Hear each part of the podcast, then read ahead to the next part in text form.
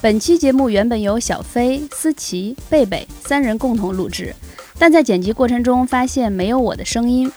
而且小飞和贝贝似乎也不记得和我录过这期节目。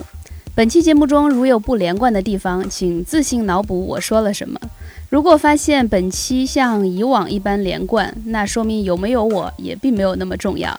请听这期没有我的节目。您现在收听的是有药。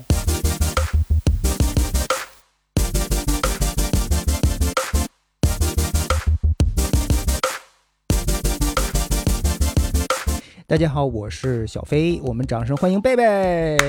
嘿，hello hello hello，哎，你你们是其他嘉宾都阳了吗？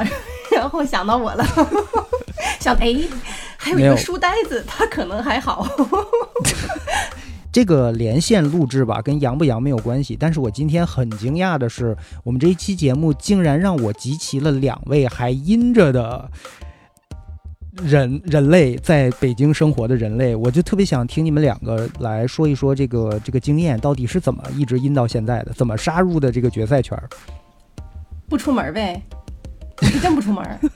但是对我来说，这也挺就是挺平常的。然后以前还会就是快递马上拿，嗯或者点点什么咖啡外卖什么的。嗯，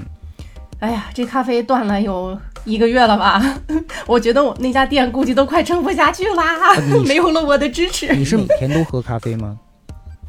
也不是每天吧，反正一周点几次。我刚才还跟思琪说呢，因为我附近有一个这个小的咖啡店，就是那种个人的嘛，就真的就是就是 tiny 非常非常小的一家店，但是他做的那个水准很稳定。你想我这儿多多偏远啊，能有那么一个小店生存下来，所以我就经常点他家的。然后这个没法儿就拿外卖之后，我就心里替他们担忧啊。我希望也不是他们，就一个人好像，就希望他能撑下来。就是顶到那个我能继续点的时候，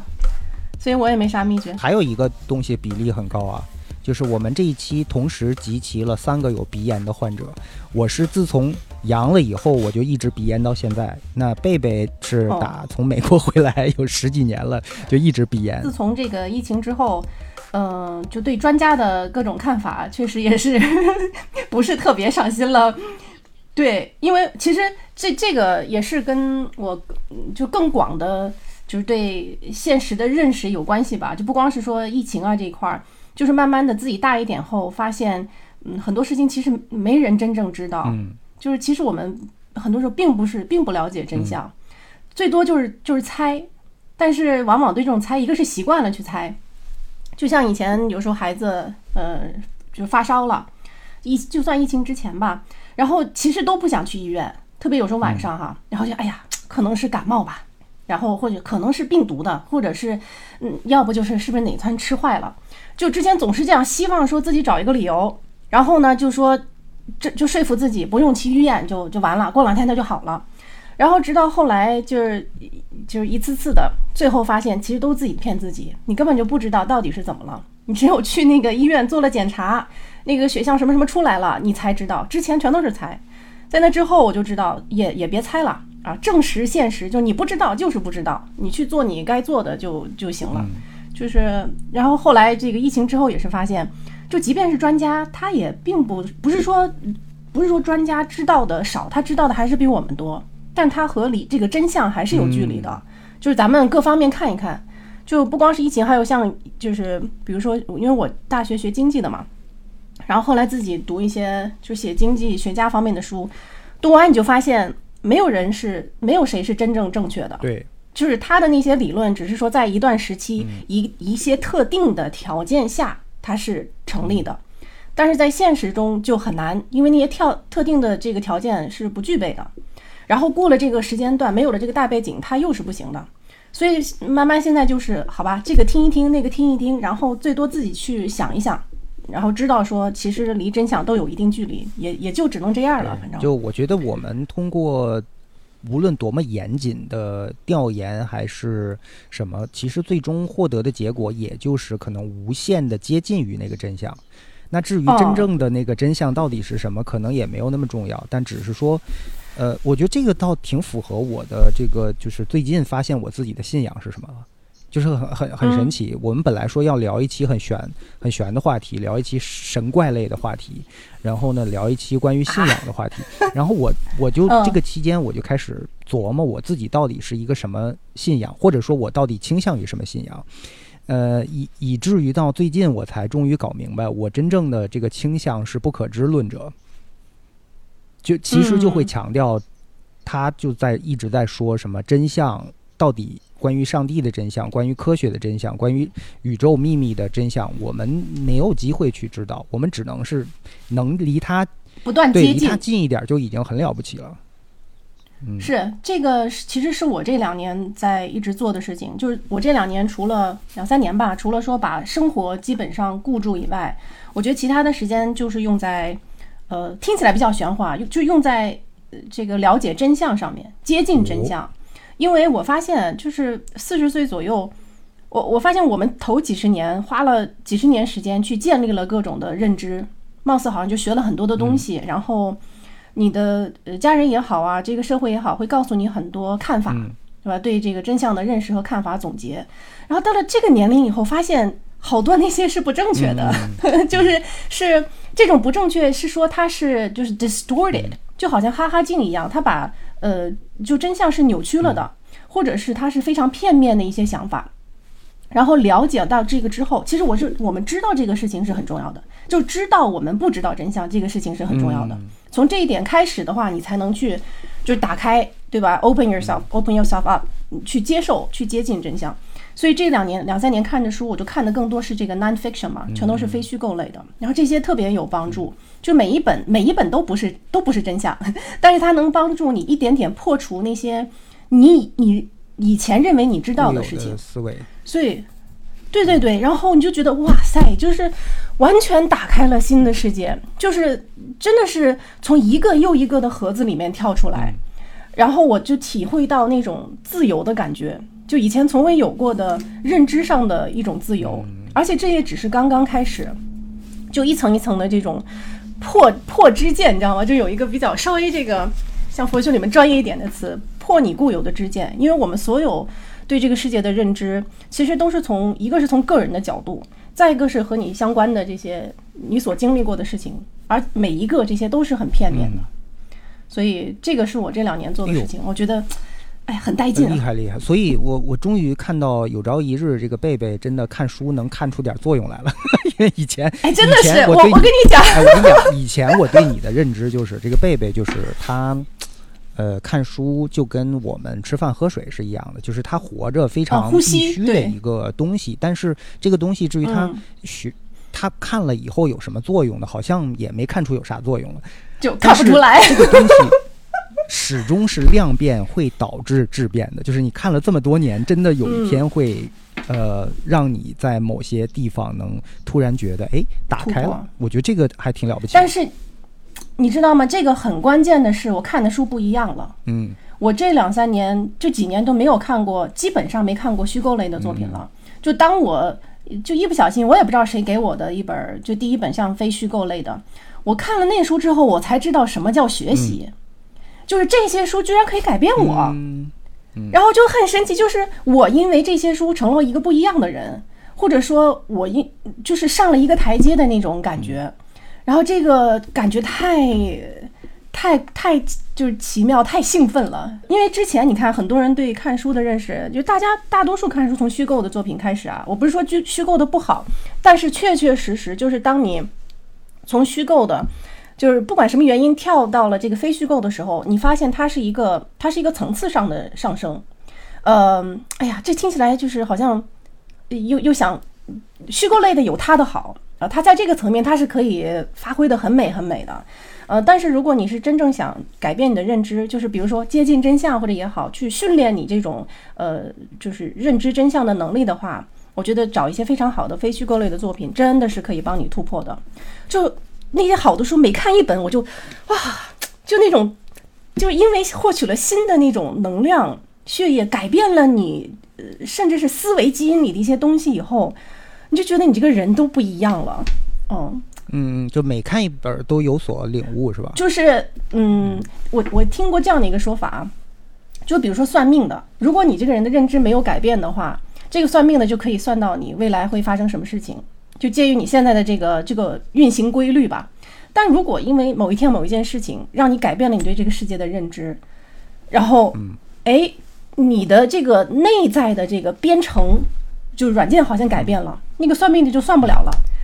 就是他就是他啊，我明白。就我我我给你通俗的讲一下，就比如说这个这个机器人儿它能干什么，我们是可以预测的，对吧？因为它很简单。对。但是你突你预测了以后，你说它之后。会什么样的状态？但是你没想到，突然有一天它被升级了，程序变了。你没有预测到它被升级之后，嗯，它的行为模式是怎么样？所以等于前面说的就就白说。对，比如说，呃，这个我去年看的这个一些书里边哈，举一个小的例子，比如说在这个《The Art of Possibility》里面，他给我印象最深的是，他说，比如说这个 scarcity，这个 scarcity 就是稀缺的。呃，Suki，你知道我说那个词吧？scarcity。瞎说，像这个概念其实也是人为给自己加的一个概念。嗯，就我们就会觉得什么东西都是稀缺的，所以很多时候国与国之间会去为一些东西去争夺呀，人与人之间会为这些资源去争夺。还有我们觉得时间也是稀缺的，什么什么都是稀缺的。然后这种无形中会给你就有精神上的这种框架，就是但是有些东西实际上它并不是那么稀缺的，而且人们真正去逃越，就是跳出稀缺的这个捆绑。是因为技术上的很多的革新，你比如说石油是稀缺的，但是已经现在已经开始了新能源，是不是？到有一天就已经它稀缺不稀缺，可能已经不是一个很大的问题了。就是，但如果你永远都被这个这什么东西都是稀有的，我要争，我要抢，我要去怎么怎么样，就先去占有，就像咱们抢药一样的，就是它是对你行为上也会有改变的。所以当我意识到哦，原原来有些东西可能不是稀缺的，只是我这样认为的时候，哎，我就能放开很多。然后这是，比如说这是一个改变啊，这这个算命的再来算的话，可能之前他觉得你会去争夺这个东西，哎，现在他就算不准了，我不争了，大概这个意思啊。还有像去年就是对我影响最大的就是那个《The Power of Now》那本书，不是跟你跟你们都聊过，我不知道你们看过没有，中文叫《当下的力量》。反正那本书读完之后，我就是哎呀，整个编程就就 就是都重写了要。本来日子过得还行，然后现在这这日子没法活了，就等于他前面的就是那么多年的人生经验等于白瞎了，发现都扯淡的。没有，我跟你说，就是很多很多那个内存直接删掉了，因为我发现它是没有用的，然后就轻松轻松上阵。就是我我的可以说吧，我的人生是分为这个看这本书之前和看这本书之后，这么大的意义，这真的是不一样哇！确确实是。确实是这个，也是年龄的关系。因为你想，我到现在经经历着呃十年，婚姻也十年了吧，然后孩子都八岁了，这些是很宝贵的经历，就是它带给你的很多的呃嗯实在的这种呃经历是沉淀下来的，嗯，然后这在这个时候再去看这些书，他说的东西才有了意义。就是我觉得这个贝贝刚刚形容的那个状态，就仿佛就是。前前后后有一个分水岭，有两个他，对吧？在看这本书之前是一个无用的贝贝，但看完这本书之后呢，是一个不靠谱的贝贝，因为他开始。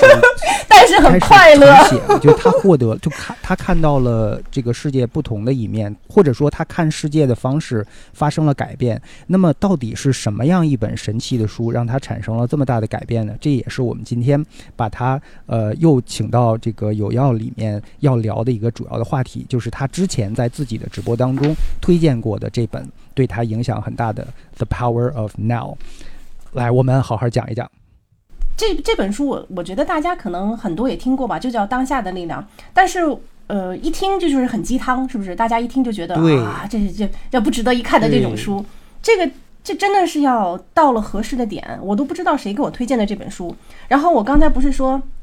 破知见嘛，就到四十岁以后破除了很多以前的这种固有的认知，其中一个很重要的一点就是时间。嗯，就是如果我就这么跟你说，我觉得时间是一个人为的概念。你会有什么样的反应？按这本书里说，就是时间有两种时间，一个是我们每天要去看表或者手机，这个叫 clock time，嗯，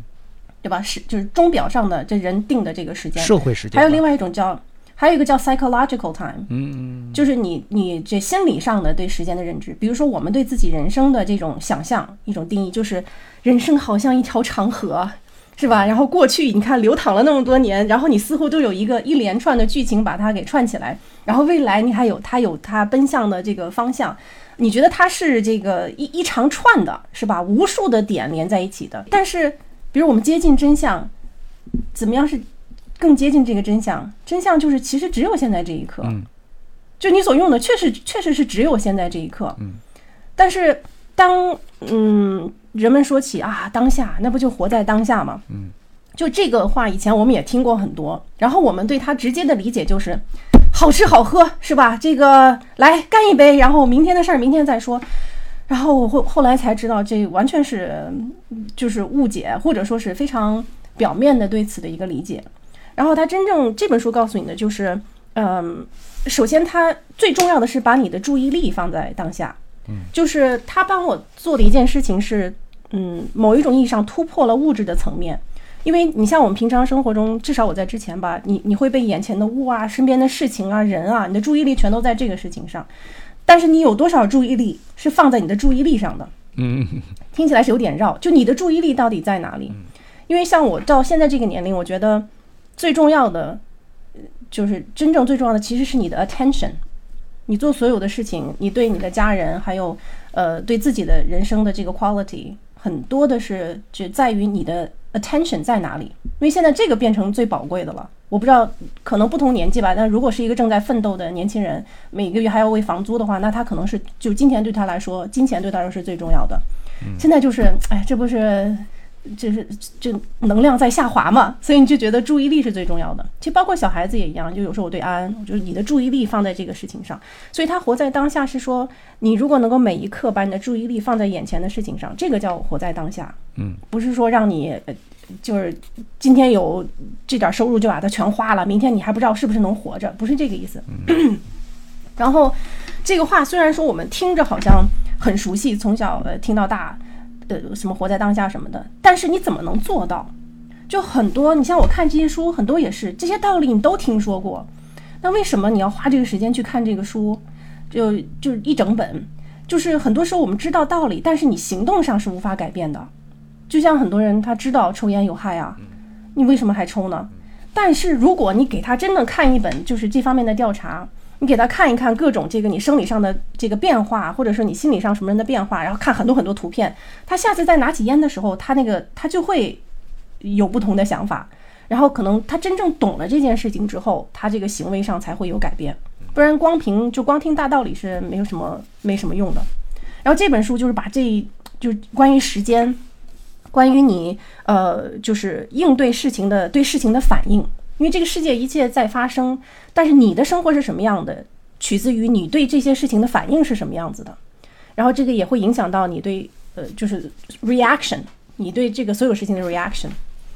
就是反正对我影响是挺大的。你像这本书里边，这个作者他就很强调的一点就是，你要从你的头脑里跳出来。因为现代人我们劳动比较少了嘛，你真正人家天天在地里劳动的，他其实反而没有那么多杂念，他的专注力在他这片地上，他有他的这个愿望和目标，他要他庄稼长得很好，其实他头脑是很是清静的，反而是我们这些就是你看这体力劳动也很少了，每天就坐那儿想想事儿，就我们的人生已经被头脑占据了，这个实际上是确实是失去平衡的一件事情，所以为什么现在就是现在会有这类书？你这类书，你比如说你要给就是农村大爷看，就是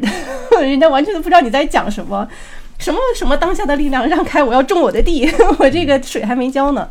可能是因为我们这个时代吧，确实是一个是特别忙碌，再一个就用脑过度嘛，然后用脑过度就很难停下来。我之前的感觉就是像呃一个一台电脑找不到那个停机的键，你知道吗？然后就会很疲惫。就你哪怕你歇一会儿，就咱们有这个，就完全把它 shut down。还有一个叫叫什么来着？pause 还是什么来着？我看看我电脑。还有一个叫 sleep，对不对？呃，或者是有些机器你给它暂停，就哪怕我说找一个，就头脑里有一个键，摁一下，然后能暂停休息一下也好，但是就是找不到这个键。我就是看完这本书之后，才终于把这个这个键找到了。呃，所以我就觉得啊，太太珍贵了。然后现在经过几个月的我的这个练习。就在你了解他的认知以后，你在生活中不断的去练习，我就已经熟练多了。就当我发现我的思绪跑了的时候，我就很容易再把它纠正过来。嗯，这个但是这个很厉害。对，那在这个如果大家对这个感兴趣哈，比如说你也觉得老想事情很烦，呃，有的人可能人家就天然呆，人家也挺清静的。就其实我们我不知道小飞啊，就反正我到这个年纪，我要的不是那种兴奋啊、快乐啊这些这些，我就是要就是自在、清静自在，就是内心没有那么多的呃杂念，或者是太多那种呃操心的事情，或者脑子里想太多东西。然后我因为这本书我是在那个呃跟我的书友们都分享过了，我大概已经讲了二十个小时了。然后我一直跟大家举的一个例子，就好像比如说你在看电影，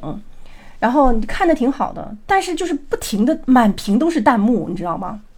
然后以以致到有的时候多到你已经看不清看不清楚那个电影到底是在播的什么，这个时候你就会很烦，是吧？你就会去找那个那个关掉那个弹幕的键，然后这个弹幕就像你脑子里的思绪一样。就各种各样的 thoughts 想法，而且是很杂乱的。其实没有一个想法能停得特别久，一会儿这个，一会儿那个，就各种各样的冒出来。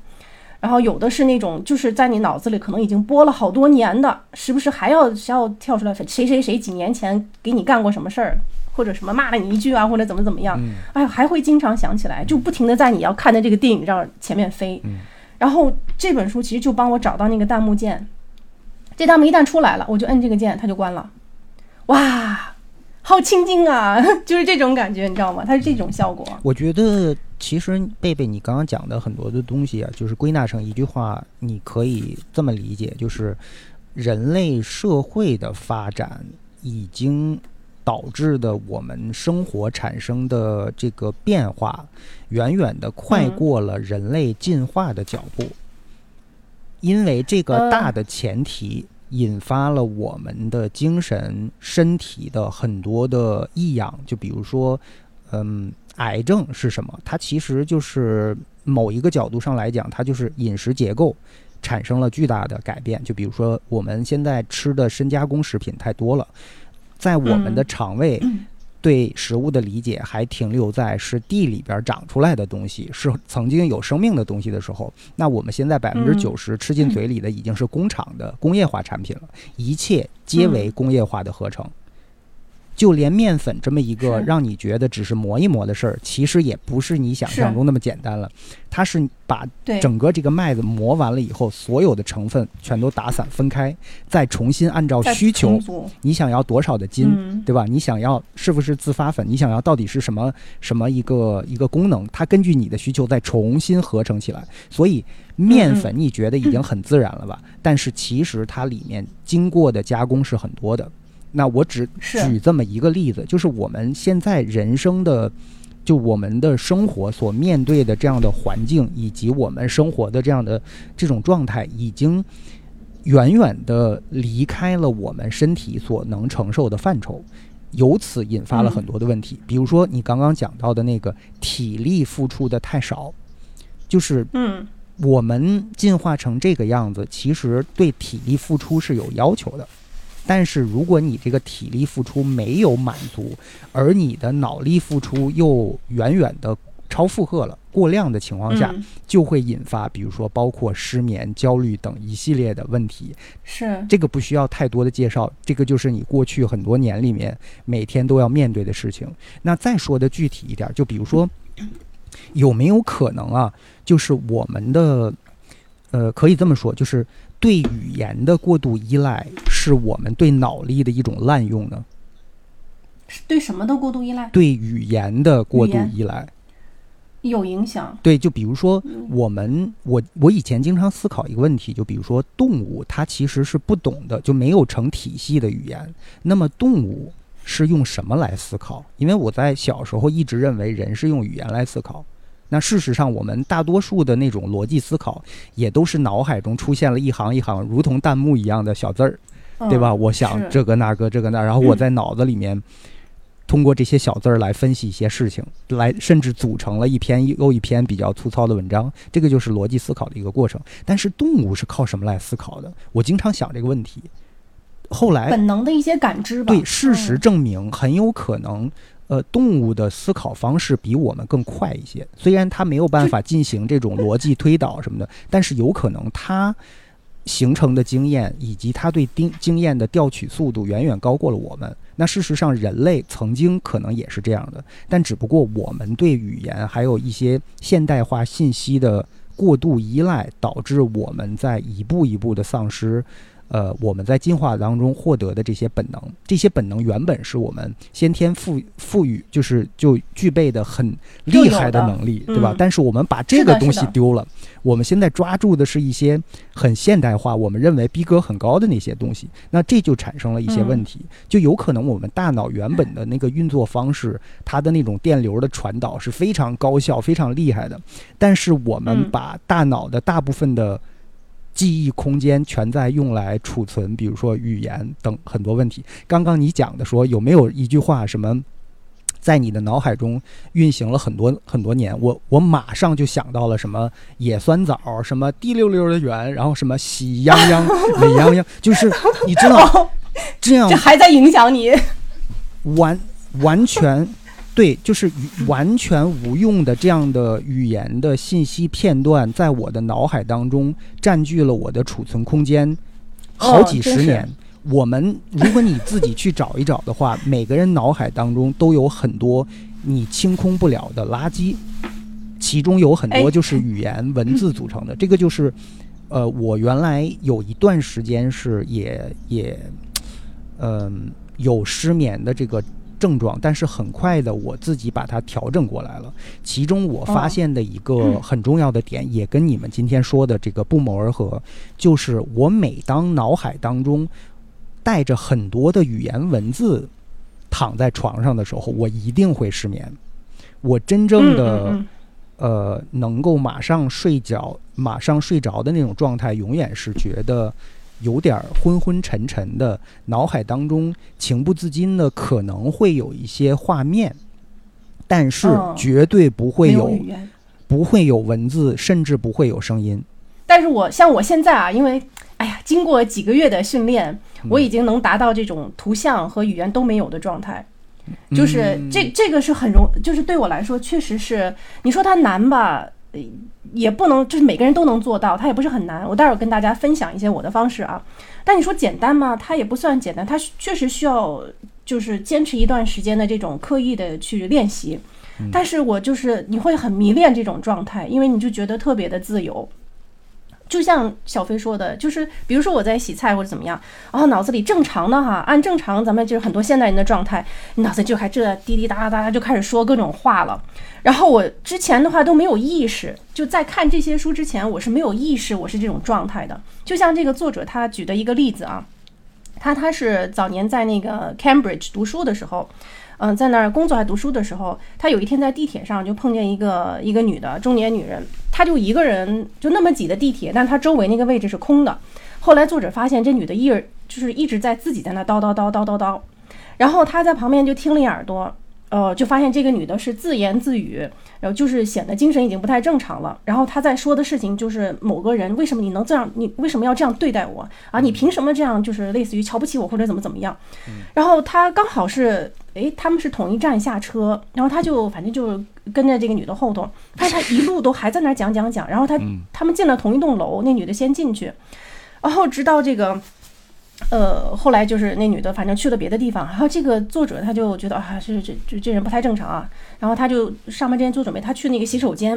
然后他在洗手的时候，可能就哎，忽然就说了一句，哎呀，幸亏我不是这样啊，大概啊，具体那句话我心这个不记得了。他说出来了是吗？他说出来了，然后他旁边刚好有一个另外一个人，就就看了他一眼嘛，觉得这人有问题。他到那一刻，他才发现，其实他跟那个女的差别并不大。嗯。只是说那个女的把她头脑里所有的话说了出来，出声儿了，然后所有这整个世界都觉得她是个疯子，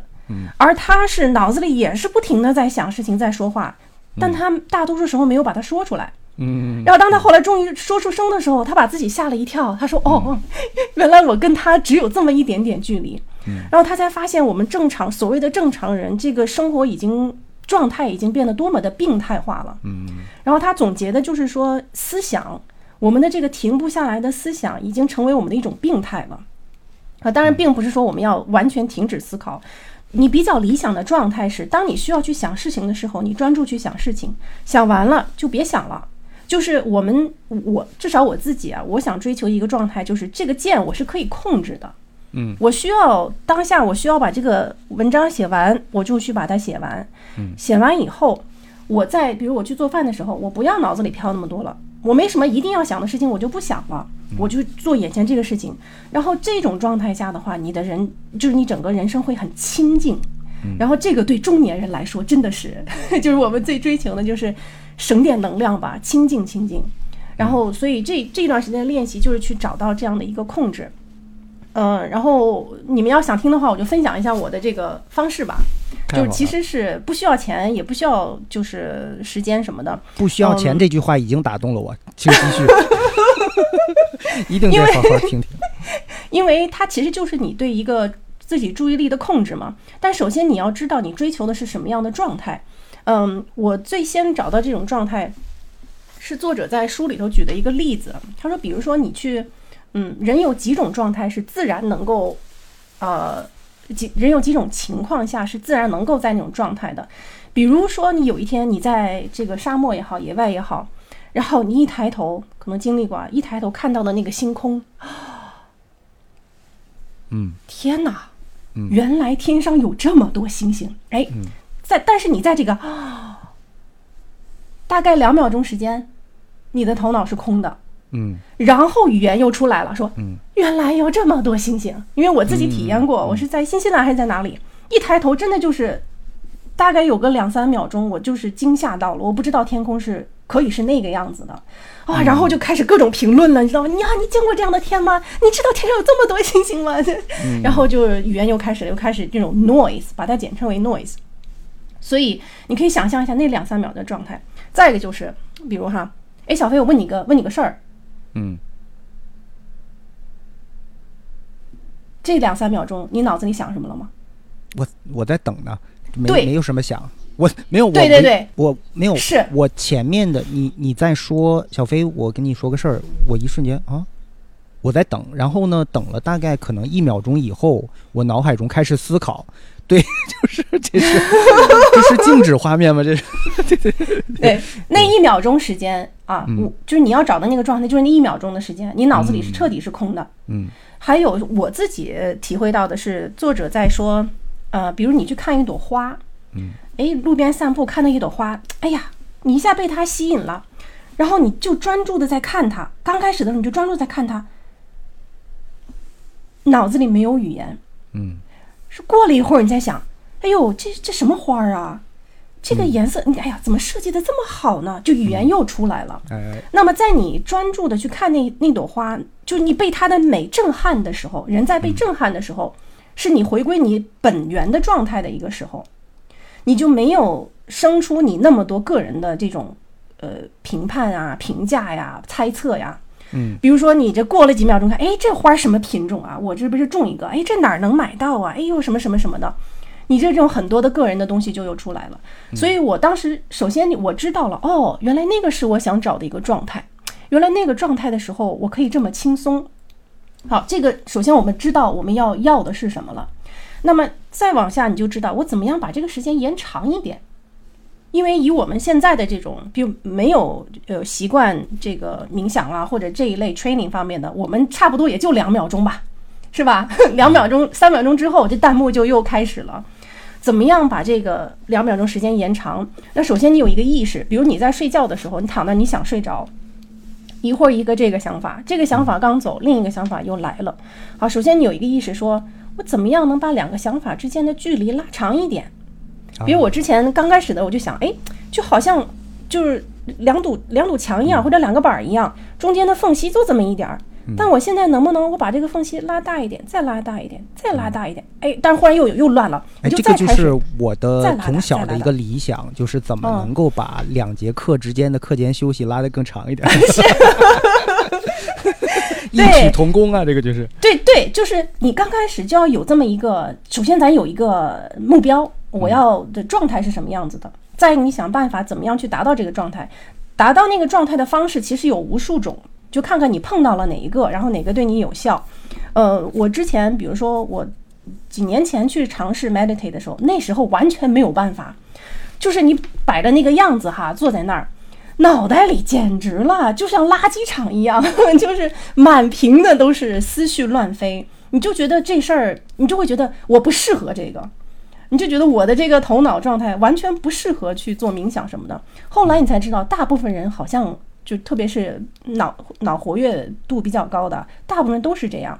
嗯，所以一个是，呃，你知道你的目标方式，然后再就是练习。刚开始确实就是那么一秒钟空隙，但你下一次可能就能一秒半，再下一次可能就能两秒，然后三秒，然后四秒。就刚开始就是这样。比如说我就是之前出去散步的时候，我散步散步，哎，走着走着想着事儿呢，忽然我意识到，哎呦，我又想事儿了，我停下来。其实我在这几个月中，我真的明白，就是 stop 这个词是多么的 powerful。嗯，就当你知道你在做一个，比如我现在不想去做的事情的时候，stop。嗯，你要相信这个词的力量，然后你要不断的去用它。我就比如说我洗菜的时候，哎，又开始想了，我就 stop，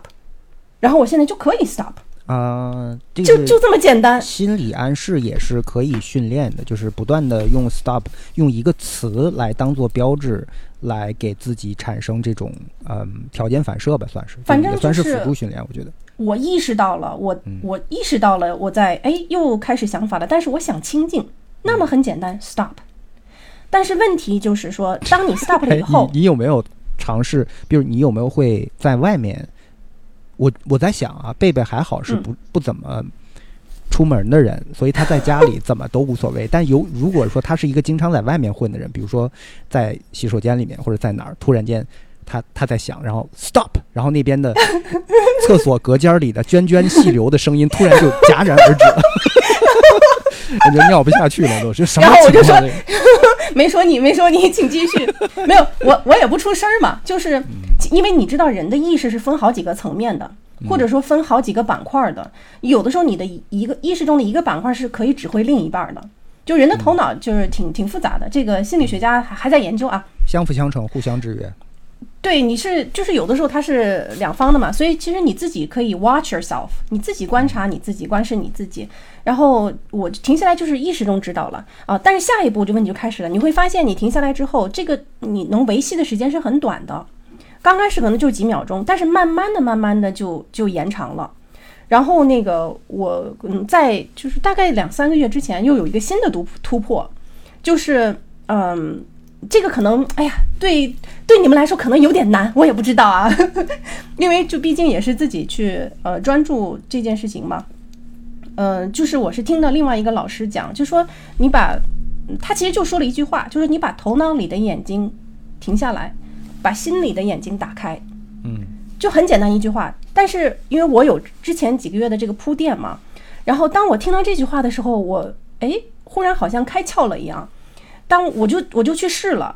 呃，因为我觉得以前我比如说我去看世界的时候，看外面的时候，我是眼睛在看，我是头脑在看的，因为好像呃毕竟都是在这一个区域嘛。然后我就有一天我就尝试，我用这里去看这个世界，就是用用心去看这个世界。然后真的就是停下来了，我就那个是我经历过最长的一段时间，脑子里没有没有弹幕的，嗯特别清静的，就是用就是我好像中间的这个部位去去看这世界，没有想法，没有语言，就很亲近。这个对我来说确实是这样。然后从那之后就简单多了。大家只能听到声音啊，看不到画面，可能不理解我刚才突然为什么不合时宜的笑了一下。但 真的是因为我们是视频连线在做这期节目，然后当贝贝刚刚指着自己的胸说“我尝试着用这儿看”的时候，我脑海中的画面就是他在外面脱了个光膀子，来看看看看看看，周围人跑了就。确实要跑掉了。对，所以这个扣回到我们今天的主题，就是真的，我们的脑子每一天都是在跑题，不停的跑题，就各种是弹幕，对对对，就你会发现特别好，跟弹幕一样，就是你会发现经常有一些不合时宜的弹幕，就是评论一些无关痛痒的、跟情节没什么关系的，就是什么什么屁事儿，嗯。对吧？然后经常有人，比如说一个演的特别好，然后他就说：“哎，手机演的好，明明是演员哦。演的好，就那种无聊弹幕，手机演的好，这个脚演的好，或什么，就这种哎屁话，就你的脑子经常有时候像脱缰野马一样，在一个很关键的时候出来捣乱，他出来会想一些跟这个主题毫无关系，甚至跟嗯你的生活毫无关系的这个事儿。我觉得这个也是跟现在的信息爆炸以及我们成长过程当中。呃接收外界信息的这种方式有很大的关系。所以真的是到了某一个节点，当你意识到这个问题的时候，可以主动的去训练一下。呃，对，主动训练。对，呃，我觉得你刚刚讲的很多，我其实都有呃很多的共鸣啊。我稍微整理了一下，我觉得你刚刚讲到这个就是开关的时候，stop 这个键的时候，它其实很我让我想到了开关。很多的电器有开机就会有关机键，那为什么呢？这个是一种平衡。那么假设嗯只有一个开机，一旦打开就关不了的这样的机器，那它一定是一个有问题的机器，对吧？这这是，包括其实很多的演员，他们也会有这样的挣扎。比如说，有些演员有入戏的能力，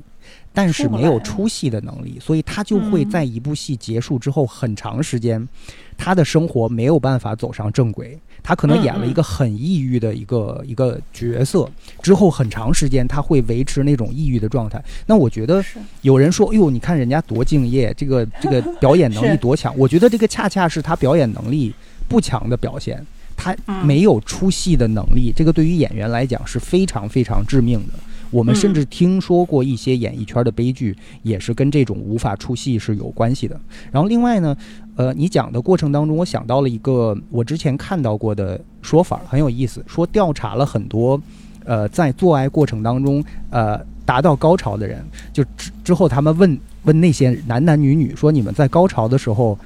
想的是什么？就得到的结论就是，其实有几秒钟到十几秒的时间里，脑子是一片空白的状态。我觉哎，得真正、就是追求的就是那种状态，那也行啊。对那个其实就是你可以认为是什么都没想，但是你也可以认为那个是大脑很需要的一种很健康的状态，也是很高级的一个状态。就大脑真的时不时它需要这种是，空白的状态，而且很多时候你在非常投入的做一件事情的时候，你的大脑就是处于这种半空白的、若有若无的这种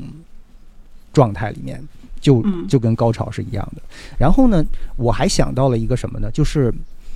比如说在嗯。我们露营的时候，我为什么一直是特别向身边的很多朋友在推荐露营这个形式？因为我们现在的生活已经过多的脱离了劳作这件事儿。你有没有觉得，就连收拾屋子都要聘请别人来完成？就这些你些在说我吗？对，就这些四体不勤、五谷不分、手 无缚鸡之力的人，是最容易出现什么睡眠障碍呀、抑郁症啊，是等这种现代病的，对吧？就是因为你缺少劳作。我觉得劳作有什么好处呢？第一，它可以让你直接的获得这种满足感。你饿了，自己去做顿饭，你马上有一顿饭吃。你做得好，你就吃得开心，你还会有成就感。对吧？满足你的基本生存需求，同时它能够给你带来成就感，而且在你投入的去完成每一件劳作的时候，比如说一会儿去支帐篷，一会儿去做饭，一会儿去捡柴火，一会儿去劈柴火，一会儿去就干什么，反正露营的时候从早到晚，全天几乎都有活干，没活干你就冷，你就会饿，你就会渴，这太不适合我了，但是 我就不去了。但是你可以想象一下啊，就是我为了生存，甚至我为了获得在都市里边很显而易见的那种舒适，我在露营过程当中要很努力的从早忙碌到晚。但是嗯在这个忙碌的过程里面，我获得了什么呢？我的大脑获得了很多次的宁静，甚至我觉得嗯可能全天有两三个小时是处于那种放空的状态。我手上在忙碌，嗯因为活儿都很熟了嘛，我的手上在忙碌，但是我的大脑非常放松。那最终获得了什么结果呢？就是我这个三天的露营结束之后，我获得了特别特别多的记忆。这里面嗯语言的记忆很少，大部分是画面的记忆，关于温度的记忆，关于味道的记忆，关于触感的记忆，等等等等对。对对对对对，没有特别多的语言，因为那几那几天我基本上是很放松、很放空的状态，所以我获得的是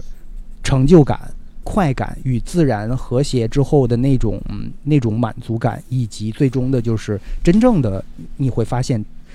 放空了，就垃圾扔出去了，但是充电又充回来了，嗯所以那种嗯感觉特别特别的好。因此，嗯这个也就是吸引我一次一次的带着家人一起回到野外的原因之一吧。嗯，当然，嗯有很多的装备可以买，也是原因。对，我觉得也是。对，它就是综合性的原因。但是我觉得，结合今天我们聊的这个主题呢，就真的是劳作本身，你可以把它看作是一种耽误时间，你可以在绝大多数的时候把它外包出去，对吧？通过购买的形式来让别人嗯搞定，因为这个就是现代化获得的一个客观的结果。我们挣钱，我们消费，消费是什么呢？买东西，买服务。买服务，对，挣来的钱让你全都在想办法掏空，嗯 是吧？这个就是现代社会的一个运作的一个一个逻辑，就是这样的。但是你是否可以忙里抽闲去找一些能让你投入的事情，而且是是会耗费体力、运用双手，对吧？运用你的全嗯身去完成的这样的事情，呃，那它一定会给你带来这种这种回报。另外还有呢，就是我会发现啊，就比如说在城里，我看到星空和在野外露营的时候看到星空，我的感觉是不一样的。在野外，经常我们烤着一堆篝火，周围是漆黑一片的，有的时候赶上那个呃晴空万里，并且没有月亮的夜晚的时候，你能看到很多的星空，你嗯你就会一直看着它，你并不会想这是什么星座，那是星座什么星座，你就嗯会一直看着它。偶尔那个火，呃的，就是燃烧蒸腾起来的一些呃星星点点的那种那种火星。跟星星重叠在一起炸裂，然后会有烟什么的，它是一个特别舒缓、特别长线条的那种流动的画面。我觉得有的时候你会觉得你你就是在看时间，或者说在看什么、什么其他的东西，呃，特别的放松，就感觉特别好。然后在这个时候，我最讨厌的就是有一些人，就身边突然间看到星空，开始陪你去看流星雨，就是一秒把你拉回城市里。就他，嗯，就是你在看一个非常就比人类高级的多的一个一个壮观的景象的时候，然后旁边有一个人把他拉回到了特别低级的一种，就 是很商业的一个、一个城市的那种状态，你会特别烦躁那一瞬间。是，哎呀，你说的这个我，你看我都记笔记了，我有好几个点啊。我觉得现在咱们都比较清楚，我们呃现在说的我们追求的这个状态啊，就是那种呃放空的那个状态，其实没那么容易。但是我觉得有几点可以帮助，一个是像作者在这个《The Power of Now》这本书里面也提到的一个主题，包括我自己像学一些佛学方面很重要的一点，就是叫 non-judgment，就是不要去评判很多事情，因为这是人类的一个习惯，你知道吗？看见一个事情，哎呀，这事情还没没有弄明白呢，就一定要去评价，好像这个，好像这个这个世界少了你的这个呃这个判断，你的留言就转不下去了似的。嗯，然后我是到现在我才意识到，其实我们大多数人的大多数的呃 judgment 各种评判判断是没有价值的。嗯就当你真正明白这个事情没有价值的时候，嗯，你对他的兴趣也就没有那么高了。对对对。嗯，然后而且我我我插插一句，就是嗯不光是说我们的很多的评论是没有价值的，就连我们很多人都是没有价值的，就是这对对到你你有没有觉得，就是你你活到一定的年龄，你会你看了很多事，经历了很多事情，你会发现，其实这个世界有没有你也无所谓吧。也对没有那么是的重要，就是这个也有有很多人会焦虑，就是哎呦，我今天必须得上班，没了我就怎么怎么样。请相信我，你的作为一个 很很健康发展的公司，没有你，你的公司一定能挺过去。就算今天不行，它从整个这个月的业绩上来讲，其实可能不会有太大的影响。但是为什么嗯有些人还一定坚持要回公司？他特别害怕缺席呢？我觉得可能他们最害怕的是看到这个事实，就是他们没去的那段时间，公司业绩更好了。或者他们能很快找到另外一个人。对对对，我觉得，所以你看，当我知道，当我意识到，作者带我意识到，呃，我们的呃很多的想法是没有价值的。我知道了以后，我就没有那么多判断想法了，而这一点对人际关系特别特别的好。比如说，你像夫妻之间也好，这个亲子关系也好，你和你的父母也好，我们很多的矛盾就是来自别人的评判。然后你到成年人以后，你就发现，大人孩子都不喜欢被人评判。偶尔夸一句倒是可以啊，就是这个倒也不反对。但其实就是没有也行，你起码不要有太多呃这样那样的评判。比如说，当你就在咱们正常啊，如果跟爸妈说个什么事儿，他就觉得你是在寻求帮助。你事儿还没说完，他已经一二三四五六七，哎呀，你孩儿，你应该这样做，当当当当当当当，然后你听了，你反而觉得特别烦，对吧？你其实就是找人说一下而已。包括有时候我不知道苏 K，比如你跟你老公抱怨一个什么事情，就直直男的话，真的就是你的话还没说完，他也不不说还没来去，他就觉得你是在寻求帮助嘛，啊，他就告诉你，首先我认为这个事情怎么怎么怎么样，然后你的解决方案一二三四五，啊，然后你就听了，你就其实真的你你就是。其实对方就是关心一下就好了。哎呀，希望你没事儿啊，或者什么什么的。我成年人不需要太多别人的这个 judgment，就是成年人不需要别人的很多评判和判断。孩子也不需，孩子也不喜欢，但他们有的时候就是我们认为他们需要而已。嗯。所以当我理解了我们的 judgment 多么没有用的时候，我起码起码从我自己出发，我就没有那么多的 judgment。当我开始要判断一个事情的时候，我就觉得，哎呀，谢谢吧。就还不如不要去了，去判断你自己也累，搞得别人也累，这是一点啊。就是刚才好像说起来这个 judgment，再一个就是和这个相关联的，就是价值。你就是其实你回想一下，我们脑子里过的那些想法，所有的我们的 thoughts，有哪个是有价值的吧？你几万个、几亿个想法里面呢，有哪几个是有价值的？当我意识到这些多没价值的时候。特别是，就是当你在回顾一些往事、过去你过不去的那些事情的时候，是重复的，在你的脑子里转了几十年，它有什么价值？就你我如此宝贵的这个能量，我花在这个事情上面，我就觉得，哎呀，原来这么的不值，所以我就我就尽量不去做这个事情了。就当我意识到它没有价值的时候，那么这个又牵涉到刚才我们说的这个时间概念啊，为什么说这个？呃，很多人，你像包括受过这些创伤的人，我看其他的心理学嘛，关于这个呃创伤的疗愈的，他之所以那个事情过去了很久，还是无还是在那种痛苦之中，就是因为他没有从过去，他不能从过去中走出来，就他现在仍活在过去，就这种状态。而我们每个人其实某种状某种这个意义上都是在这么活着呢。嗯，虽然。这个现在是在现在，但你可能你看你的同事坐在那儿吃饭，但他可能活在过去呢，他可能在想几年前谁谁谁的一件事情呢，或者是几年谁跟他分手了，为什么什么为什么？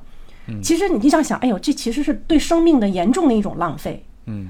对吧？就当你从各个方面了解这个事情的时候，你就觉得这个事情好像不太值得，哎，那么你就去纠正你的行为。那这个作者他其中关于时间，我觉得这个对我影响是非常大的，因为其实你从你你从佛学的角度去想也是，他也会告诉你，时间是一个人为的概念。我们有的就是眼前这个每一刻每一刻每一刻每一刻，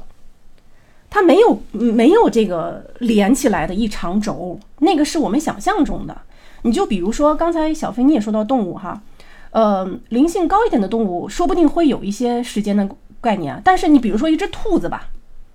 就为什么我意识到这个时间是人为的概念？就因为这一只兔子坐在那儿，它不会是想现在几点了，嗯，你明白吗？嗯，就这个几点了，或者是说现在时间，我我有没有迟到？嗯，这是我们人，这是我们人的想法。嗯，你看那个池塘里的鸭子也好，还有那个就是就是兔子啊或者乌龟，它会坐那儿想时间吗？嗯，对他来说压根儿就没有这回事儿，这就证明时间是我们灵性高的这个动物想出来的概念。它不是说宇宙本身就存在的一种东西，宇宙本身每一刻都是这一刻而已。嗯，所以这个对我的影响是挺大的。当我知道了啊，原来我们的人生不是一条长河啊，那是我们自己想出来的。我们的人生就是眼每一个眼前这一刻。然后我又意识到说，我过去的对过去的回忆，有比如说一些不好的事情的不断的回忆。是多么没有价值的，因为它已经，它不是你的历史，它不是你的过去，它只是一些想法。嗯，They are just thoughts。嗯，就当我意识到这一点的时候，它就像被一个，它就像一个实在的东西被烧成了灰一样。嗯，然后我一吹就散了。就是可能我们每个人都会有一些，你看，你看，你看，还是用到了吹这个这个 magical，一吹又散了，对。这个 magical 什么 gesture？真的。然后这个就对我就好像什么呢？就好像你过去不管你背负了多少的垃圾，嗯，你每天就把它背着背着背着，你只要在想，你就是在把那些垃圾背着。然后有一天你意识到，我这垃圾没用啊，我背它干嘛呀？烧了，丢了，嗯然后你就不再背着它了。从此之后，我就不再背着那些东西往前走了。嗯就很轻松，知道吗？就是你的那些心理的垃圾，任何你不想要的那个回忆和你对未来的恐惧，你对未来的恐惧和不安，呃，像我就我天生也不太没有没太有这些东西啊，但是有很多人会活在对未来的恐惧中，它也就是一些想法和一些情绪，嗯。它不是实在的东西，对，你就把它烧了吧，一口气把它吹了吧，它没有价值。没那么简单。就是就是像你刚刚讲的，就是你意识到它和你真正能做到它之间，可能还有一道鸿沟，这个只能你逼着自己去越过它。但是呢，至少你意识到这个问题，就是已经是为自己迎来一个好的开始了。你刚刚讲到这个垃圾的事儿呢，我就觉得清空垃圾是有多么重要的一个事儿啊，就是。呃，我举个例子，就是有一有一个词儿叫喧宾夺主吧，大家都知道。这个假设你身上背负的垃圾太多了，多到已经、嗯已经看不着你了，那么对外界来讲呢，这个就不是说你背负着垃圾，而是就是一坨垃圾，就你也是对这这一坨垃圾的一部分。这个就是我们是，很多成年人在面临的真实的状态，就为什么嗯岁数越大，面临的问题越多，就是你越来越搞不定自己，其实就是因为你没有关、没有 stop、没有清空这样的功能。你一直嗯在吸纳，一直在吸纳。我觉得，你看，为什么我在露营的时候，我的记忆明显比我日常一个普通的周末要好，就是因为我清空了很多东西，那我获得的就是更多的内存去存储一些对于我来讲有价值的东西。但是呢，假设你一直背负着这些精神上的垃圾，各种语言、各种广告、各种什么口水歌、什么东西、一些信息的话，那么真正对你有用的东西摆在你面前的时候，你要么 A 意识不到，要么就是 B 你可能想记也记不住，你没有这个多余的内存留给他了。那这个这种呃情况下就真的很很遗憾了。对，因为其实这本书啊，它因为咱们毕竟是这么短的一个时间内嘛，它真正它是从各个方面去呃去引导你怎样把注意力放在眼前，它是包括它对这个小我，就是叫 ego 这个词，嗯呃 e g o 小我有很大篇幅的描述。嗯，就是在很多情况下，实实际上是你这个小我在不停的呃要你的注意力，对，啊，比如说，呃，你看人际关系里面，当一个女孩儿哈，在问你你爱不爱我的时候，是吧？问你老公啊，你今天你你到底爱不爱我什么？其实他是他的一个小我在说话，因为这个小我他特别需要注意力，他就特别需要他呃关注，然后呢能量，所以他会不断的从你这里从别人那里吸取能量。然后作者用很大的篇幅，这个就很难呃浓缩的去讲吧，嗯，就是要把这个小我缩小、缩小、缩小。然后这个当然也是在呃，就别的这个 religion 啊，或者是 philosophy，包括佛学里面，其实也就是你的小我要想办法把它缩小一点，你自己的那个我不要成天折腾，真的就是成天折腾。但是他的这个 ego 的本性就是要折腾，他就是不折腾他不活，你知道吗？嗯，他如果得不到你的注意力，他就他就玩完了。而他无法接受这种状态，所以你经常是会自己的小我和另一部分你的自己做斗争的时候，呃，这这是其中的一个方面吧。嗯，就这个，我觉得大家知道以后也可以去关注一下。有的时候站出来，在你你身你这个存在中站出来说话的，并不是最根本的你自己，而是你那个小我，他需要，哎呀，给我点注意力吧。你知道这个情况以后，下一次你就可能哦，又是我那个 ego 小我，我就不理他就完了。嗯，或者你起码你知道是这么回事，别让他占据了你的所有。嗯、是就这个意思，起码有这个意识。我是觉得人性当中有很多的东西，就包括你讲的 ego 啊，甚至是什么 jealousy 啊，呃，嗯一些这些东西，你都不能说它绝对没有用处。就跟我们经常有时候想，苍蝇这个东西有用吗？把它清空就好了嘛？蚊子这个东西，这个有什么用啊？就除了给我们找麻烦之外，但有可能它在自然界里面有它存在的意义，只不过它影响到了你的意义，呃，是利益。你会觉得它没用，你是带着这种情绪，你说想说把它清空，但是有可能，对那从更高的这种维度上看，有可能人也没用啊，这是不是？是啊也可也可以清空啊，呢是吧？对，所以就这种 确这实。这种事儿特别不禁想啊。呃，我我觉得这个啊，其实你你说到这儿，也是我嗯，就是对接近接近真相的呃其中要走的一步。其实你说的这个也是破除自我的一种知见，因为你会意识到我们对这个世界的认识完全是出于我们自己的角度，比如从我们自己的角度，什么是害虫，什么是益虫，嗯对吧？什么是好的，什么是坏的，这些全都是什么？这些叫 judgments，就是我们刚才说的，这些全都是人类的 judgments。当然不是说我们 judgment 好像就要彻底抛弃，只是说你要知道这个只是你的知见、你的认知而已。嗯，这个世界是到底是什么样子的？从一个猫的角度来讲，从一棵树的角度来讲，它是跟你的是完全不一样的。那它它的知见中就不是这个世界了吗？仍然是啊，所以我们就是起码认知到我们认知的局限性，这就是一个很好的开始。你要知道，你知道的不是真理，OK 了，这就是一个很好的，就新的一个台阶，你就上去了，然后你才能真的是打开更多的 space 去接受呃其他的信息。哦，我终于到了现在这个年龄，才重新审视很多很多这些从小到大，呃，你自己认为的，就跳出自我认知的这个框框，然后再去重新认识这个世界，重新认识自己，这个是特别重要。重新认识自己，了解，比如说我们的思维到底是怎么一回事情，我们的意识啊，不同的层面到底是呃怎样在支配我们。然后我就觉得好有意思，好有意思。我到现在的时候，我就已经。呃，嗯，就不用太过多去判断，不管是普通人也好，还是专家也好，就是谁说的话都很难是完全，呃，正确的。只是说我们多听一些，可能更接近真相而已。嗯，然后包括像学这个经济学，嗯、像我也是喜也挺喜欢看经济学这方面的书的嘛。但是你看的时候，你就知道，你不要完全是相信任何一个经济学家说的话。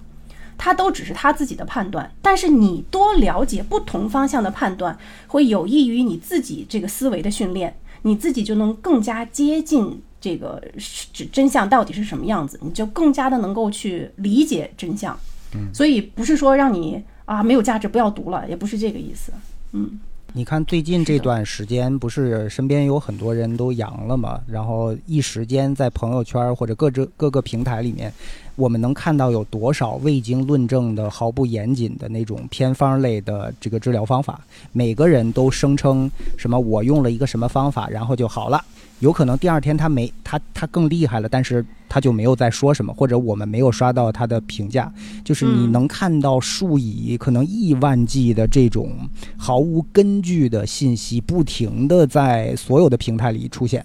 我觉得这个是一个特别可怕的事情。呃，因为当我们没有就不知道怎么办的时候，我们其实是在相当于落水的人在抓一个救命稻草。然后呢，嗯你抓到的是一个非常不负责任的一个 谣言级别的一个那么一种那种那种事情，那你会发现，就是这个可能对你的危害更大一些。就是包括我身边的有很多人，就是真的是看到了一个什么信息，他自己还没有用的，有的是。他就觉得，哎，这个好，这个好，他已经转出去了。您好歹自己试一下，看看什么临床效果啥的，这都没有。他只是看到别人说的啊，就马上转。但是你认真的，比如说你你去问他的话，你觉得别人说的一定对吗？他说那肯定不一定。那你为什么看到这一条之后，你义无反顾的第一时间就转发了呢？其实很多时候我们在做出一件判断的时候，我们根本没有用到自己的大脑。其实真的。所以，所以我我 sorry，这个作者他在书里提到的一个呃，就是你是不是可以，我们是不是可以去问自己的问题啊？就是怎么，嗯，特别是现在这个阶段，呃，大家真的是有各种各样的原因可以去焦虑，嗯嗯但实际上你也没有什么办法，就是你该准备的要准备好，你该采取什么措施采取了，呃就是剩下的你你说你还能干嘛？是不是？然后作者他告诉我们的方式就是，你你问问你这个此刻，此刻你有什么让你伤心、难过、呃痛苦的事情吗？Right now，比如说我现在问你，Suki 还有小飞，现在你们有什么？眼下这一刻啊，咱别往过去说，别往未来说，眼下这一刻，Is everything okay？、嗯，呃，对吧？Everything is okay。眼眼下这一刻，让我最焦虑的就是我手机快没电了。好，这这确实是个事儿啊，这个可以有有理由焦虑一点。但是就是说，其实你你时不时的，你有这个意识以后，会呃问一下你自己，哎，眼前真的有让我痛苦、难过、伤心、疼痛嗯的事情吗？嗯大多数时候你都发现其实没有，嗯，但是我为什么这么痛苦，对吧？这个问题就矛盾就来了。因为你在想其他的事情，嗯你在想过去的事情，你想象出来的事情，而且还有什么呢？就是其实我们也都有经验啊，就当不好的事情真正发生的时候，你发现你其实会自然的启动你应对的方式，而你在启动了应对的方式的时候，其实你是没有时间去焦虑的。因为你在忙着做事情，像我我记得以前孩子生病什么的时候，你真正进入了应对这个事件的状态，因为你知道这个事情要去做了，你都没有焦虑，因为你在做事情。反而你不会被那么多的那个胡思乱想的事情影响，都是那些在事情没有发生的时候，哎呀，可能这样吧，可能那样，哎呀，有点发烧，他不会是什么什么什么什么嘛？那个时候是最痛苦的。所以我在那之后就发现，哦，眼前还 OK，我无需焦虑。然后真正的到事情发生的时候，你投入进去去应对它，其实是结果是最好的。嗯，所以就还是那句话，就是把你的注意力放在眼前，就是随时的呃调动你的注意力放到眼前，然后养成这样的习惯，这是需要一段时间去养成的，并不是那么呃好像知道了就行了，和任何事情一样，都是需要训练的。嗯，我这个曾经在我嗓子特别疼的时候，我尝试了一个这样的偏方。我之所以尝试那个方法，它也不叫偏方吧，就它是一个这篇文章，我看转发率也很高的，它是以一一种非常学术化的语言来描写的这个事儿。它讲你为什么会疼，那种刀片嗓的成因是因为你身体发生了什么什么样的问题，你什么东西过剩了，嗯你的身体分泌了什么，给给了你什么样的信号，然后你的身体缺了什么，最后他的结论是应该用糖拌西红柿来治。就这个方法，就这个东西啊，特别偏方，但是它整个的这个事情的讲述又非常的学术，它用到的什么全是化学、医学的一些术语，然后呢，就是这种专业的范儿迷惑了我，让我情不自禁的尝试了。我尝我试了以后，然后我就骂着脏话，我说这什么破，就并且 哎，最搞笑的是，我第一次试完了以后，因为杀疼，因为那个糖其实对、对、哦对那个嗓子也会刺激，然后那个西红柿里的酸对嗓子也就也刺激，它是两种不同的刺激，让我每吃一口都，我这都都情不自禁要骂沙哑着骂脏话，你知道吗？我我也第一次我也没吃完，然后过几天我又刷到了这个信息，我就觉得有没有可能对我没效，是因为我吃的量不够？那我一定要吃完这盘，我再看看。我因为因为疼嘛，你你没办法，有病乱投医，并且他真的是征服我的点，就是因为他的那个专业的那个那个那个感，但是因为咱们也不懂，他讲的你就觉得因为这个，所以那个，你就觉得哇，越越是看不懂的，越觉得权威。然后你你就会发现，你看完了整个的文章，但是实际上你大脑在判断这个问题的时候呢，你忽略了过程，因为过程你判断不了，你没有这个专业的背景知识，所以你你只是被它的过程征服了，但是你相信了它的那个屁一样的那个结论。最后我试了两次，然后呢，最搞笑的是我。我就我突然脑海中我反应过来这个事儿了，我想有没有可能他的那个科学感，他的那个学术感，只是一个糖衣炮弹，实际上它就是一坨屎，只不过他给包了，拿科学的一张纸哎包了包，下面下面没有西红柿链接吧？卖西红柿的链接 没有没有没有，不是卖东西的啊。那 OK，当我反应过来这个这个糖拌西红柿这个事儿有问题的时候呢，我就请教了我一个这个医疗界的一个朋友，他是做科研的，就在这个方面是一个大咖，我就请教了他一下。后来他回我就是说，这个东西从我的专业知识来看毫无道理，并且毫无依据。然后我当时就在想，对我判断不了。然后我当时我就进行了一系列的思考和就是反思我我整个的这一套的这个这个行为，我就在想，那个人 既然说这个事儿毫无道理，但是那个人为什么就是有模有样的？就他背后他也没有什么利益嘛。对吧？他也不卖西红柿，对吧？他为什么要做这个事儿？有没有可能他也是被自己的那那种有限的科学和医学知识给欺骗了呢？就是在他有限的理解当中，他认为这一套是行得通的，但实际上从临床角度上来讲是行不通的。这个就好像什么呢？就假设他说的这一套逻辑是是是真实的，就是这个西红柿对治疗刀片嗓确实是有帮助的话，但是有可能它因为没有临床实验，它有可能你每天需要吃一车西红柿，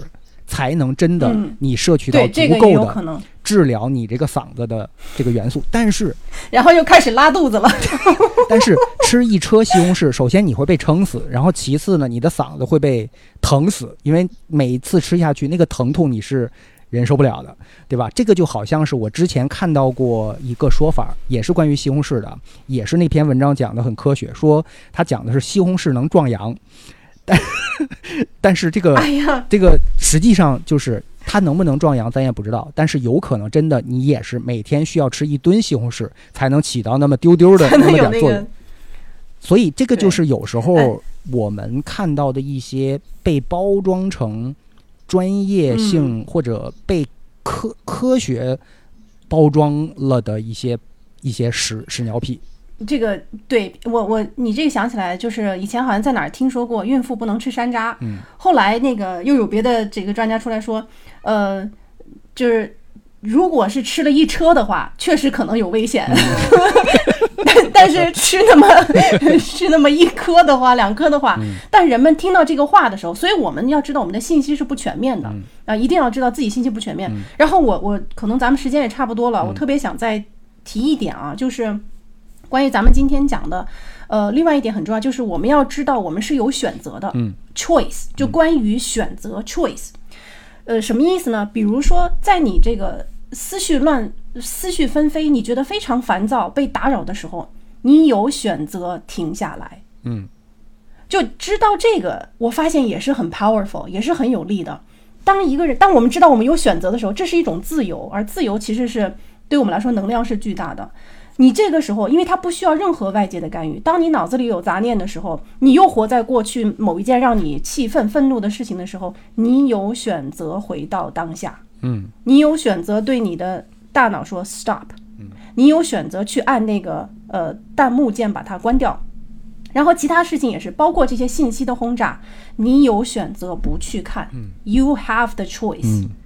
就这个这种时候，我觉得要提醒自己，我们是有这个能力的。呃，我我有选择不去焦虑。嗯，包括我那天看到专门翻出来那天看到的一本书上写的，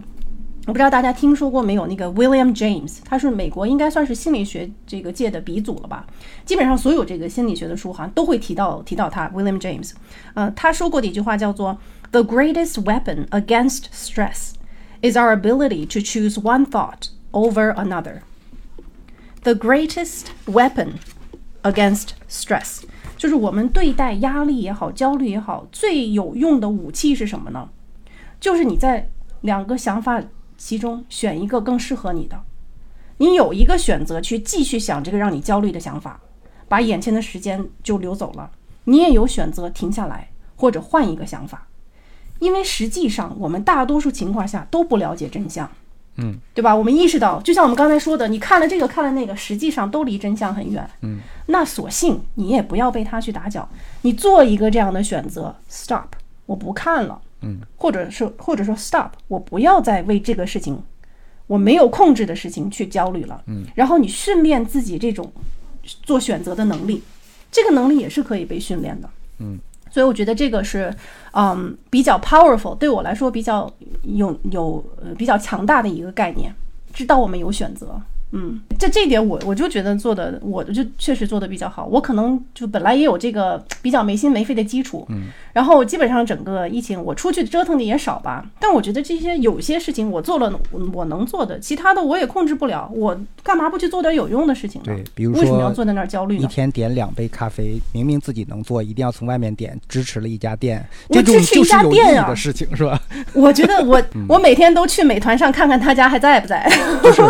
或许你这种行为啊，从长远角度上来讲，也未必是一个好事儿，你知道吗？就是人家有可能一杯都没有，他撑个一礼拜，他决定就关店了。但是每周还有那么几杯，你就食之无味，弃之可惜。就结果就是越生意越来越差，越来越差，亏的越来越多。本来他毁了一个人，本来他早该放弃了，本来没有那么大的损失。哎，是呃，然后这。呃，就关于这本书，我刚才也提到，我就是在我的那个，嗯，也不能叫课程吧，反正公众号里面，我大概分享了有二十个小时的这个呃视频的内容，就对着书的。怎么看如果有听众感兴趣，公众号就是大家怎么关注？哦，公众号就是贝贝书屋嘛，就贝贝书屋，然后就私信我问我就好了。我就是这个课程，嗯，哎，我我也不太想。就管它叫课程，但是确实是因为我觉得书太好了，我就花了一些时间跟我的书友分享，然后这个就是对着书，我大家双语分享。它是英，我读的是英文版的，这本书的中文版也有，就叫《当下的力量》。然后这个作者，我其实，在 B 站也经常会，甚至在抖音上也会偶尔刷到这个作者的视频，因为他是在这个呃嗯怎么说呢，spiritual，他是一个 spiritual teacher。呃，已经是非常非常有影响力了。他的这本书真是帮助到了太多太多人了。Eckhart Tolle，Eckhart Tolle，然后大家感兴趣的可以去搜一下，反正可以来我公众号吧，贝贝书屋，然后里边有很多好书的分享。因为他除了这本以外，还有他下他隔了十年又写了一本书，叫做《A New Earth》。呃，灵性的觉醒，A New Earth，就是比这本书。哎，我以为他隔了十年又出了一本书。My last book was bullshit，完全推翻了上一本书说的所有观点。没有没有，哎，你你知道吗？虽然我们之前说的一直是在接近接近真相啊，但是我嗯，我就大胆的说一下吧。嗯，我觉得读的这些书其实给我指明了一个方向，就是所有这些书，嗯，指的方向。说白了，真的是就是佛学里面讲的很多东西。嗯，就是我其实看这些心理学书的时候，我就觉得，就这些科学家啊，非常费劲的在佛学的皮毛上做很多的工作，就是揪了揪了一点东西过来，拿个放大镜不断的放大。但如果他们真正就是能够投入进去，把佛学里面呃就这些思想研究研究，嗯，其他那些就自然就。就像碎片一样，就就脱落了，他就直接就可以到达他想到达的那个地方了。所以，嗯，我看的这这本书也好，心理学的书也好，真的是都是给我指向那个方向。所以，当然大家因为会有一些偏见嘛，觉得它是宗教啊或者什么，可能不太愿意去接触。但我觉得大家可以真的是把它当成一门学问去学习，就是 Buddhism 当成学问去学，你会发现，啊，这个真的是让你大开眼界。原来我们人是可以这样思维的，原来我们可以破除这么多的东西，然后原来我们人是可以达到我们的思想是给可以达到那样的一个高度的，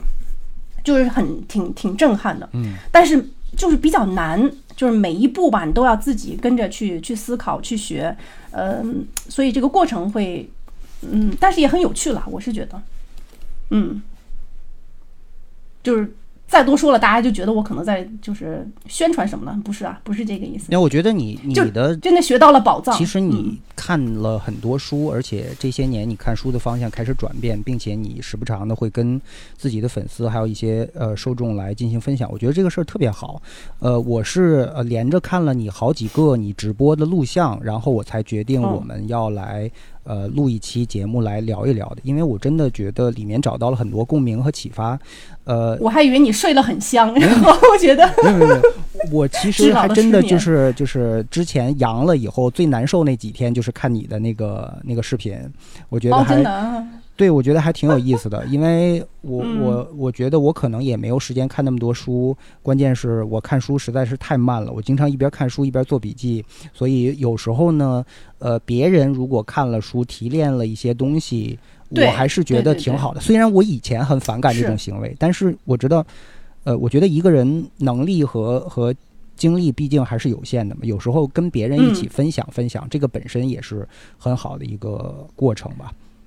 对，像我做这个的，呃，真的，它的核心就在我把我看过的有价值的书，就是挑选出来。我可能看一百本书，里面有大概几本书是可以值得，我觉得值得分享的。嗯，然后我把再把这个里边的精髓就是他的思想到底是什么，然后用哪一些具体的内容才能传达这种思想？因为就像我们刚才说的啊，什么活在当下呀，注意力要集中在当下，道理谁都懂，谁都这个道理谁都懂，但是用什么方式才能真正让你去做到？能帮你做到的这个人就是很牛的人，嗯，然后你就把他这个方式方法，呃，就总结出来给大我我是这样跟大家分享，真正让大家在生活中行为上能够发生改变，嗯，这个我觉得就是它的价值所在。其实你在看一部电影的时候，有这个意识，把那个弹幕关掉，好好欣赏这个电影，我觉得就已经是一个嗯很好的开始了。哎、你们有没有这种时候啊？就是你看了半天花里胡哨的也看不清楚，你好不容易把弹幕关掉，你发现这个电影本身也是烂到不行，这还不如弹幕好看呢。也也有可能，有的时候你可能就是去看弹幕嗯的。但是你你知道吗？就是因为说到这个呃专注力，大家可能也听过这个词叫心流嘛，flow。嗯。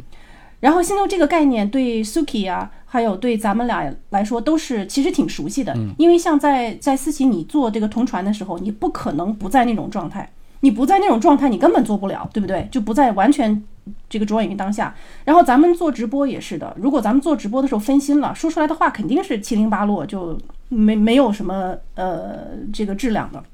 所以我们其实是熟悉那种做工作的过程中投入进去的。那么咱们可不可以再升一个级啊？就是对于这个对抗中年人的这种各种呃思绪过度啊、焦虑也好、失眠也好，再升一个级，就是说你到一你能到一个有意识无思想的状态。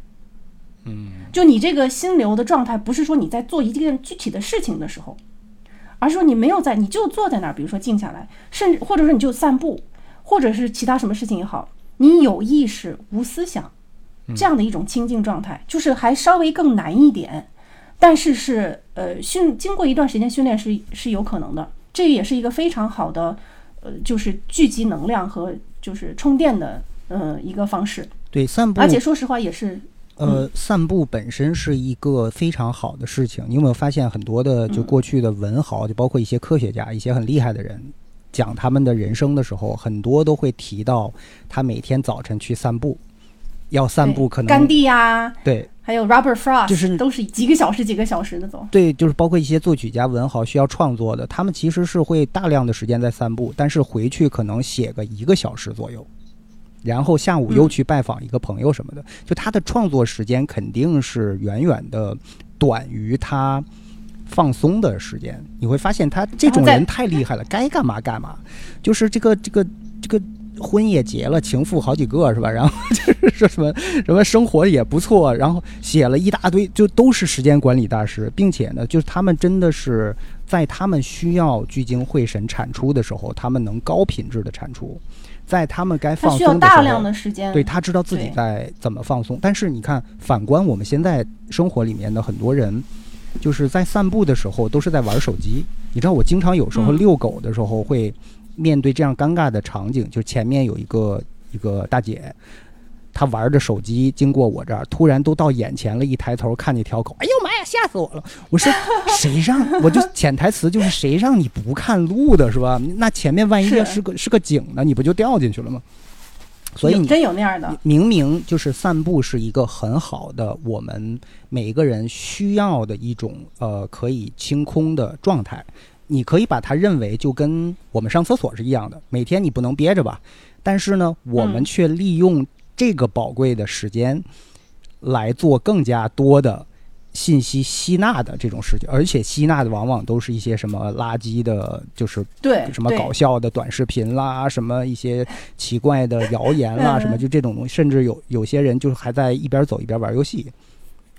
哎，你说到这个上厕所啊，我忽然想一句，我有时候会感叹啊，咱们前几十年都那么着重于努力的去就是收各种东西，嗯好像就是要索取东西，向这个世界囤更多东西，但有没有意识到，其实就是把不该对，就是排出去。嗯这种感觉也是非常非常好的，把你不需要的东西排出去。嗯，你都有过那种想上厕所没有地方的这个机会时候吧？嗯，那个感觉有多难受？我觉得这个所以很多时候学会排，就真的是这个事儿它其实也跟社会宣传有关。你看啊，有一种职业叫做美食家，对吧？但是没有一种职业或者一种身份叫做美拉家。就我每天能保证我拉的 特别爽，我特别顺畅，我每天都拉，定点、定时、定点、定量拉，拉的贼好。就是没有这样一个人，也没有人向他去取经。您怎么拉这么好呢？您跟我说说，是吧？所以这个事儿其实就是人的一个在很多行为上都有这样的问题。我们注重吃，注重吸纳，却不注重排这个过程。但是对你说所有的东西有进有出，它是一个正向的循环嘛？才能循环嘛。你只只琢磨一件事儿，并且你甚至吃都已经是过量摄取了，您还不好好嗯排，那最终的结果一定是你自己还要承担这个事儿的后果。是，所以就是排也是很大的一个学问，特别是对这个中年人，我觉得对我们来说，可能排就是比那个嗯。对，就比往里头再填要更重要了，就特别，而且是不光是身体上啊，你在心就是心思上。我之前听过一句话，就说四十岁以后，要么你就选，要么你会选择这个 medication，要么你就选选的 meditation。就是四十岁以后，呃，意思就是要么你这个就是心理状态，要么你就吃药吧，要么你就开始这个静坐也好，冥想也好，啊，当然冥想也是一门学问啊，不是说就是坐那儿就完了，你坐那儿思绪满天，你一样得不到任何的休息，嗯所以大家。